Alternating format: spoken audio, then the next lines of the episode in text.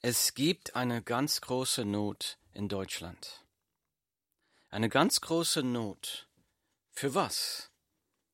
Es gibt in unserem Land eine ganz große Not für Gemeinden, für christliche Gemeinden, in denen die Bibel als von Gott inspiriert, als irrtumslos, als unfehlbar geglaubt und gepredigt wird. Es gibt eine große Not in unserem Land für Gemeinden, in denen wiedergeborene Menschen mit dem Wort Gottes genährt und zugerüstet werden, damit sie Jesus immer ähnlicher werden in seiner Kraft. Viele Christen sehnen sich nach diesen Gemeinden. Ich höre immer und immer wieder Christen zu mir sagen, es gibt in meiner Gegend keine solche Gemeinde. Sie sagen mir, ich verhungere geistlich in der Gemeinde, wo ich gerade bin. Wo soll ich hingehen? Was soll ich tun? Deshalb unser Thema heute, was tun, wenn es keine Gemeinde in meiner Gegend gibt, die mich mit dem Wort Gottes nährt und zurüstet. Wir werden uns hier in der Bibel einen Bericht über Jesus anschauen, wir werden in diesem Bericht drei Wahrheiten sehen, die uns helfen, diese Frage zu beantworten. Unsere Frage heute also ist, was tun, wenn es keine Gemeinde in meiner Gegend gibt, die mich mit dem Wort Gottes nährt und zurüstet. Dazu möchte ich aus der Bibel lesen, aus Matthäus Kapitel 14, Verse 13 bis 21. Ich lese. Und als Jesus das hörte, zog er sich von dort in einem Schiff abseits an einen einsamen Ort zurück. Und als die Volksmenge es vernahm, folgte sie ihm aus den Städten zu Fuß nach. Als nun Jesus ausstieg, sah er eine große Menge, und er erbarmte sich über sie und heilte ihre Kranken. Und als es Abend geworden war, traten seine Jünger zu ihm und sprachen, Der Ort ist einsam und die Stunde ist schon vorgeschritten. Entlasse das Volk, damit sie in die Dörfer gehen und sich Speise kaufen. Jesus aber sprach zu ihnen, Sie haben es nicht nötig, wegzugehen, gebt ihr ihnen zu essen. Sie sprachen zu ihm, Wir haben nichts hier als fünf Brote und zwei Fische. Da sprach er, Bringt sie mir hierher. Und er befahl der Volksmenge, sich in das Gras zu lagern, und nahm die fünf Brote und die zwei Fische, sah zum Himmel auf, dankte, brach die Brote und gab sie den Jüngern, die Jünger aber gaben sie dem Volk. Und sie aßen alle und wurden satt, und sie hoben auf, was an Brocken übrig blieb, zwölf Körbe voll. Die aber gegessen hatten, waren etwa fünftausend Männer, ohne Frauen und Kinder. Zitat Ende. Die Bibel Matthäus Kapitel 14, Verse 13 bis 21. Die Frage ist, was tun, wenn es keine Gemeinde in meiner Gegend gibt, die mich mit dem Wort Gottes nährt und zurüstet. Wahrheit Nummer eins. Jesus hat Mitleid mit deiner Not. Wir haben hier gelesen, in den Versen 13 und 14, da lesen wir erst einmal, und als Jesus das hörte, zog er sich von dort in einem Schiff abseits an einen einsamen Ort zurück. Was ist da los? Jesus will sich an einen einsamen Ort zurückziehen. Warum? Weil ihm gerade berichtet wurde im Vers vorher, dass sein Verwandter, der Prophet Johannes der Täufer, hingerichtet worden ist. Und so will sich Jesus jetzt hier zurückziehen, vielleicht zum Beten, vielleicht um zu trauern, und er will sich aus der Menge zurückziehen, er will alleine sein.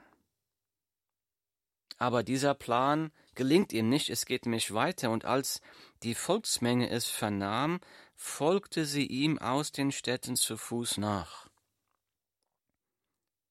Also Jesus kommt jetzt an diesem einsamen Ort an, aber als er ankam, war schon eine riesige Menge da, riesige Menschenmenge. Wenn ich es gewesen wäre, hätte ich vielleicht die Geduld von hätte vielleicht gesagt, lass mich in Ruhe, ich will meine Ruhe haben. Aber nicht so Jesus, denn wir lesen hier in der Bibel, als nun Jesus ausstieg, sah er eine große Menge und er erbarmte sich über sie und heilte ihre Kranken. Jesus sieht die Menge und er ist mit Mitleid ergriffen. Jesus sieht die Probleme der Menschen, er sieht, dass die Menschen Not haben, er sieht, dass da Kranke dabei sind, er ist ergriffen mit Mitleid, heilt ihre Kranken, er sieht die Not und hat Mitleid mit der Not. Wahrheit Nummer eins. Jesus hat Mitleid auch mit deiner Not. Er sieht deine Not. Jesus ist dein Problem der fehlenden Gemeinde. Er sieht es und ist ihm nicht gleichgültig. Er hat Mitleid mit dir. Er hat Mitleid mit jeder, mit allen deinen Nöten. Wahrheit Nummer zwei. Jesus ist größer als jedes Problem. Jesus ist größer als jedes Problem. Denn als Jesus hier anfing, die Kranken zu heilen, da erkennen seine Jünger ein großes Problem. Ich lese hier weiter in Vers 15. Und als es Abend geworden war, traten seine Jünger zu ihm und sprachen, der Ort ist einsam und die Stunde ist schon vorgeschritten. Entlasse das Volk, damit sie in die Dörfer gehen und sich Speise kaufen. Die Jünger sehen Problem, die sehen, wir sind hier an einem einsamen Ort, in irgendeiner Einöde, hier gibt's nichts zu essen, wir haben eine große Menge, es wird dunkel, die Leute brauchen was zu essen, das ist die Not. Und so sagen die Jünger zu Jesus, schick die Leute doch weg. Aber Jesus ist größer als jedes Problem, als jedes Problem, denn er lindert diese Not. Wir lesen in den letzten Versen hier, er wirkt also ein Wunder entgegen aller Naturgesetze. Er, er vermehrfacht Brot und Fisch. Und wir lesen hier in Vers 20, und sie aßen alle und wurden satt.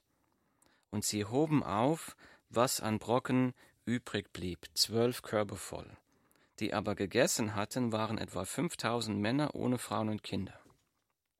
Das Problem war 5000 Männer plus Frauen plus Kinder haben nichts zu essen. Großes Problem. Jesus ist größer als jedes Problem. Er hat nicht nur diese vielleicht 15.000 oder mehr Leute gesättigt, es war sogar noch eine Menge übrig am Schluss. Jeder hatte Überfluss. In Jesus sehen wir also, er hat nicht nur Mitleid mit deiner Not, sondern Jesus hat auch die Macht, jedes Problem zu lösen. In Jesus sehen wir die Allmacht und Mitleid verbunden.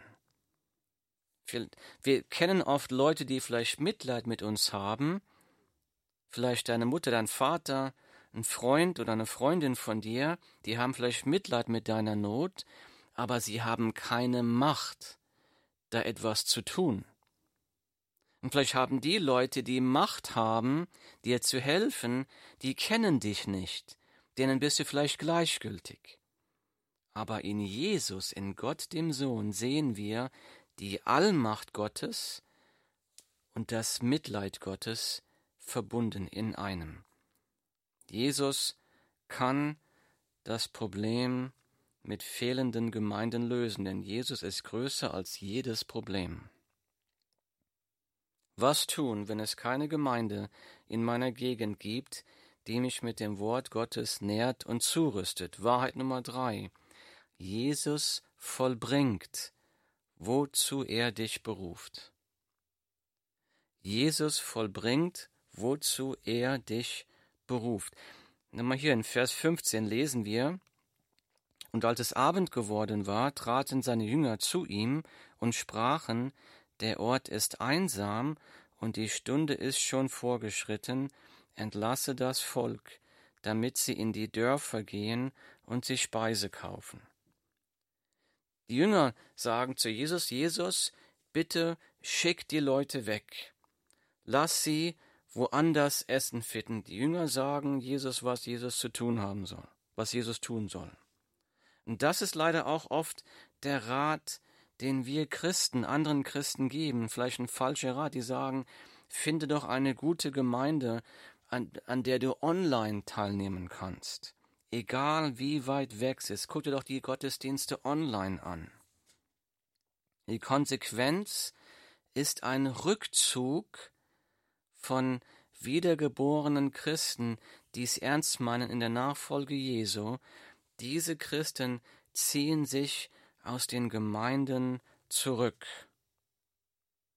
Aber die Nachfolge, dieses Leben als Christ, diese Gemeinschaft mit Jesus Christus, die kann nicht alleine gelebt werden. Wir sind dazu geschaffen, in der Gemeinde zu, gemeinsam uns gegenseitig zu ermutigen, zu wachsen.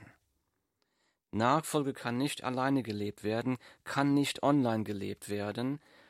Gleichzeitig, wenn sich die Christen aus Gemeinden zurückziehen und zu Online-Christen werden, dann bluten Gemeinden aus. Dann kann die Gemeinde ihren Auftrag nicht mehr erfüllen. Die Jünger sagen, schick die Leute weg, lass sie woanders Nahrung finden. Jesus hat eine andere Lösung. In Vers 16, Jesus aber sprach zu ihnen, Sie haben es nicht nötig, wegzugehen, gebt ihr ihnen zu essen. Das ist also eine unmögliche Aufgabe. Jesus sieht auch, dass da vielleicht 15, 20.000 Leute sind. Er weiß, dass die Jünger nicht viel Essen dabei haben. Er weiß, dass es weltlich gesehen unmöglich ist, dass die Jünger diese 15, 20.000 Leute satt bekommen können. Er weiß das. Die Jünger sehen das auch. Die Jünger sehen das eine unmögliche Aufgabe. Das können wir nicht. Denn in Vers 17, sie sprachen zu ihm, wir haben nichts hier als fünf Brot und zwei Fische. Sie sagen, wir sind nicht dazu in der Lage, wir sind dazu nicht fähig, weil wir nicht genug haben, um es den Menschen zu geben. Es fehlt uns an etwas. Sie sprachen zu ihm, wir haben nichts hier als fünf Brote und zwei Fische. Da sprach er, bringt sie mir hierher. Jesus sagt seinen Jüngern, okay, ich weiß, dass ihr nur ein bisschen habt, aber bringt das wenige, bringt mir das, was ihr habt, gebt es mir, bringt es zu mir. Lass mich damit arbeiten. Da sprach er, bringt sie mir hierher, und er befahl der Volksmenge, sich in das Gras zu lagern, und nahm die fünf Brote und die zwei Fische, sah zum Himmel auf, dankte, brach die Brote und gab sie den Jüngern. Die Jünger aber gaben sie dem Volk. Und sie aßen alle und wurden satt. Und sie hoben auf, was an Brocken übrig blieb, zwölf Körbe voll. Die aber gegessen hatten, waren etwa fünftausend Männer, ohne Frauen und Kinder. Hier sehen wir, dass Jesus manche Not direkt lindert, selbst lindert, ohne dass er da die Hilfe von Menschen irgendwie äh, dazu beansprucht. Manche Not lindert Jesus selbst und direkt. Denn in Vers 14 haben wir gesehen, als nun Jesus ausstieg, sah er eine große Menge und er erbarmte sich über sie und heilt ihre Kranken. Also er sieht da die Not und er fängt an zu heilen und zu lehren. Er lindert diese Not ohne die Hilfe seiner Jünger. Aber manche Not lindert Jesus durch ein Wunder, indem er ein Wunder wirkt durch seine Nachfolger. Denn hier haben wir vorhin gesehen, er sagt seinen Jüngern, gebt ihr ihnen zu essen. Sie sagen, wir haben doch nichts, nur zwei, äh, nur fünf Brot und zwei Fische. Er sagt, bringt sie mir hierher. Und dann wirkt Jesus ein Wunder. Er befähigt die Jünger, das zu tun, wozu er sie berufen hat. Jesus vollbringt, wozu er dich beruft. Denn die Jünger geben Jesus alles, was sie haben, das armselige bisschen, was sie haben, bringen sie zu Jesus. Jesus multipliziert das wenige, er wirkt ein Wunder, er gibt es den Jüngern zurück und die Jünger teilen es aus. Die Not ist befriedigt, die Menschenmenge ist satt, so satt, dass noch eine Menge Essen übrig bleibt. Jesus vollbringt, wozu er dich beruft. Die Frage, die wir uns heute stellen, ist, was tun, wenn es keine Gemeinde in meiner Gegend gibt, die mich mit dem Wort Gottes nährt und zurüstet. Wahrheit Nummer drei. Jesus vollbringt, wozu er dich beruft. Jetzt magst du fragen, wozu hat mich denn Jesus berufen? Wenn du von neuem geboren bist, wenn du Jesus nachfolgst, dann hat Jesus dich berufen, Teil der Gemeinde zu sein. Wir lesen das in 1. Korinther Kapitel 12, in Römer 12, in Epheser Kapitel 4. Da wird beschrieben, dass wenn ein Mensch wiedergeboren wird, dann wird er vom Heiligen Geist erfüllt. Dann gibt Gott jedem Jesus-Nachfolger, der, der von neuem geboren ist, mindestens eine sogenannte Geistesgabe oder Gnadengabe.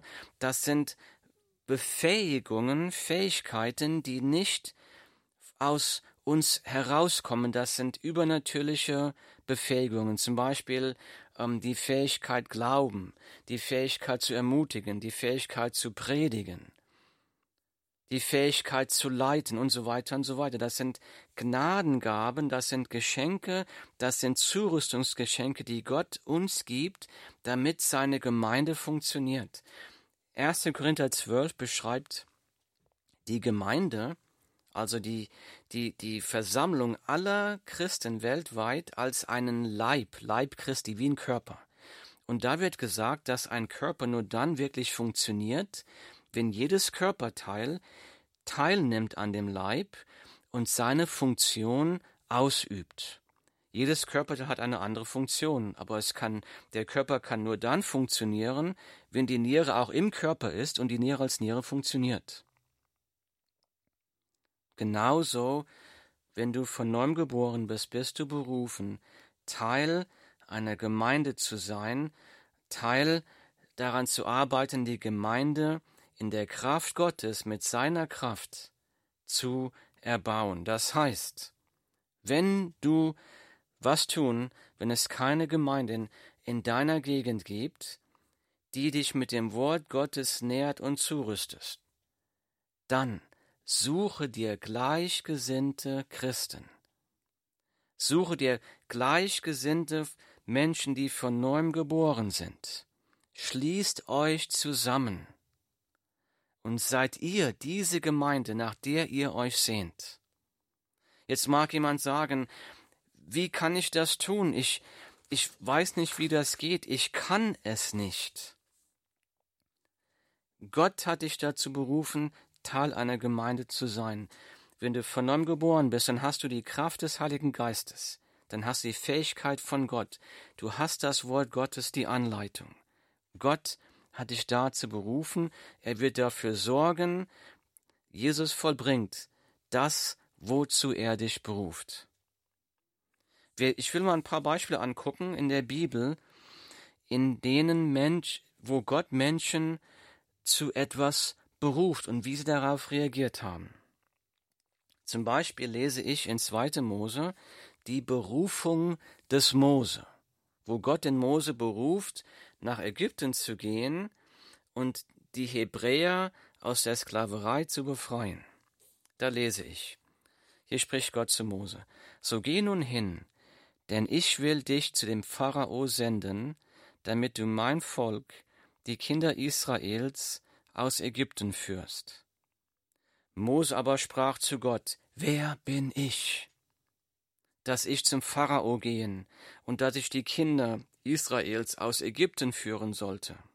Wer bin ich? Er fühlt sich unfähig. Gott antwortet, da sprach er, Ich will mit dir sein.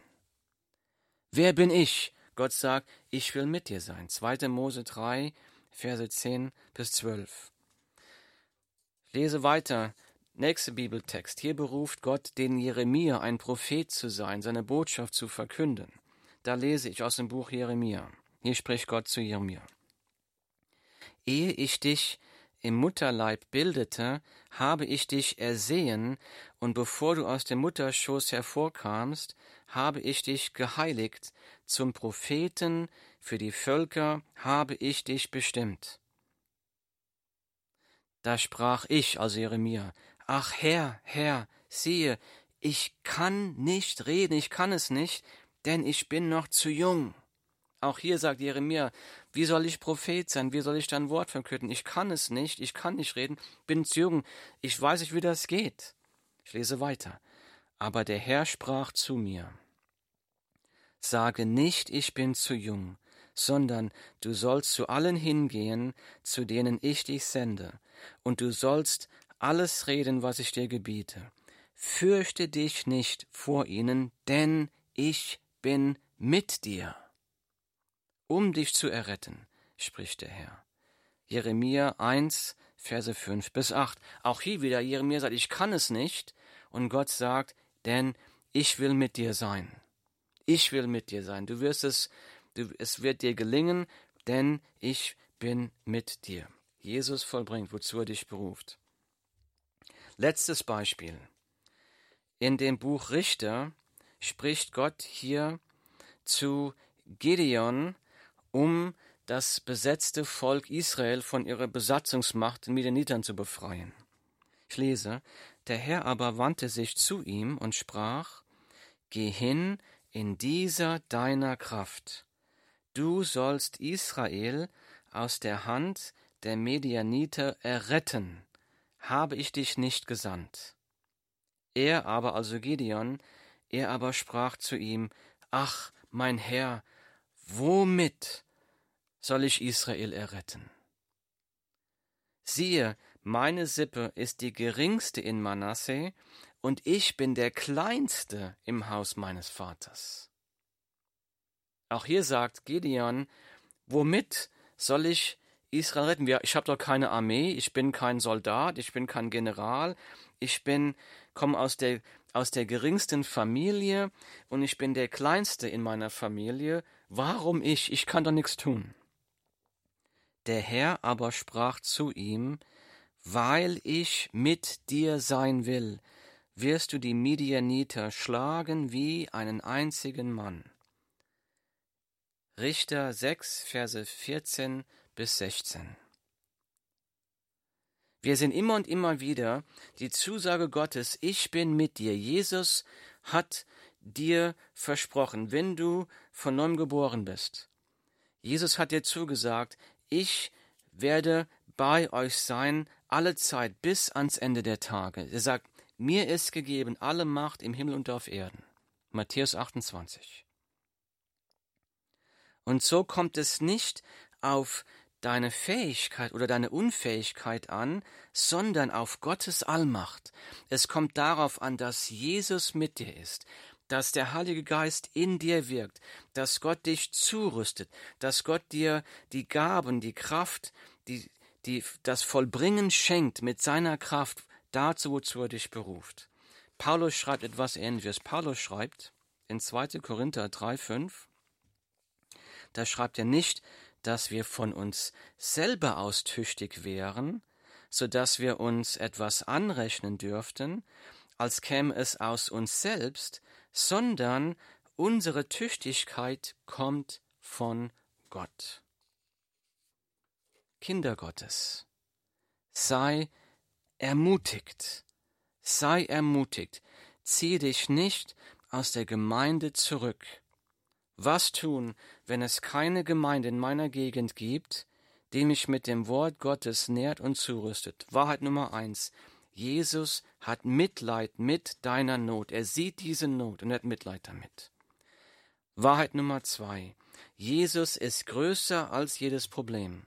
Er kann dieses Problem lösen. Wahrheit Nummer drei. Jesus vollbringt, wozu er dich beruft. Er hat dich berufen, Kind Gottes. Er hat dich berufen, Teil der Gemeinde Jesu Christi zu sein. Er hat dir Gnadengaben gegeben. Er hat dich berufen, die Gemeinde zu erbauen. Er wird vollbringen durch dich in dir, wozu er dich beruft. Zieh dich nicht zurück, sondern suche die Gemeinschaft von gleichgesinnten Christen und seid diese Gemeinde, nach der du dich sehnst. Barmherziger Vater, Herr, wir danken dir für deine große Gnade.